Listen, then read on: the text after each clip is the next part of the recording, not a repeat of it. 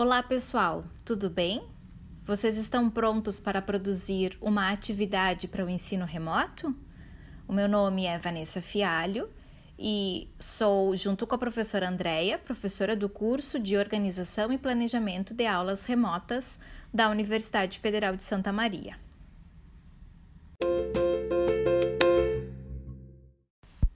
Estamos entrando na nossa última semana de curso. A semana tem o nome de Produção de Materiais para Aulas Remotas.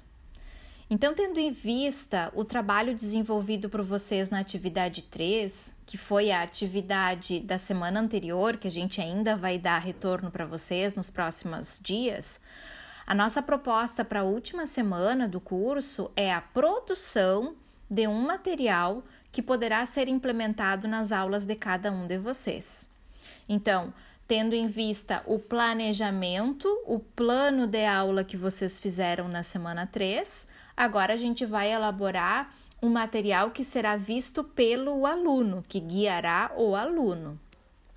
Então, a semana prevê consulta de materiais didáticos que poderão ser úteis para a atividade, um exemplo de atividade criada por uma colega da UFSM e a interação no fórum avaliativo, né, que vai ser de fato a postagem desta última atividade. Nós também deixamos para vocês ali uh, um material de consulta uh, de um livro sobre metodologias ativas, mas é apenas para consulta, caso vocês tenham uh, alguma dúvida ou queiram ver se o material uh, traz algum exemplo para a atividade de vocês. Então, para auxiliar na tarefa, a nossa orientação é que vocês se inspirem em um exemplo de atividade disponibilizado no ambiente, né, né, na nossa disciplina, no nosso curso, a fim de que sejam contemplados os pontos que eu vou descrever a seguir. Os pontos que precisam ser contemplados na atividade desta semana é o tema da aula, recorte do conteúdo que será trabalhado, né?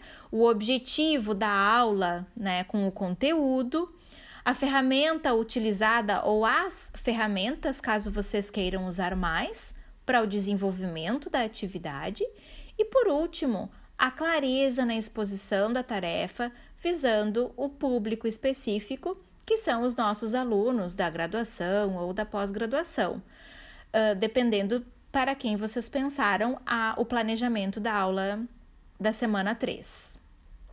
É importante destacar que usar o planejamento da aula anterior é um trabalho a menos que a gente pensou que vocês poderiam ter quando pensam no material a ser desenvolvido. Mas se vocês não gostaram uh, da aula que foi planejada, ou se a gente apontar no nosso feedback alguma coisa relacionada a algum problema desse, desse planejamento, vocês podem fazer outro, né? Mas aqui serão daí dois trabalhos: fazer um novo planejamento para poder desenvolver um trabalho. Vamos falar sobre o roteiro? O roteiro da atividade da nossa semana 4, última semana do curso, tem três passos. O primeiro dele, criar um enunciado de atividade contemplando o uso de uma ou mais ferramentas. Passo 2. Gravar um áudio contendo um enunciado que contextualize a disciplina, o conteúdo e a atividade proposta. Por último, passo 3. Postar o link do áudio e o enunciado da atividade proposta no fórum avaliativo.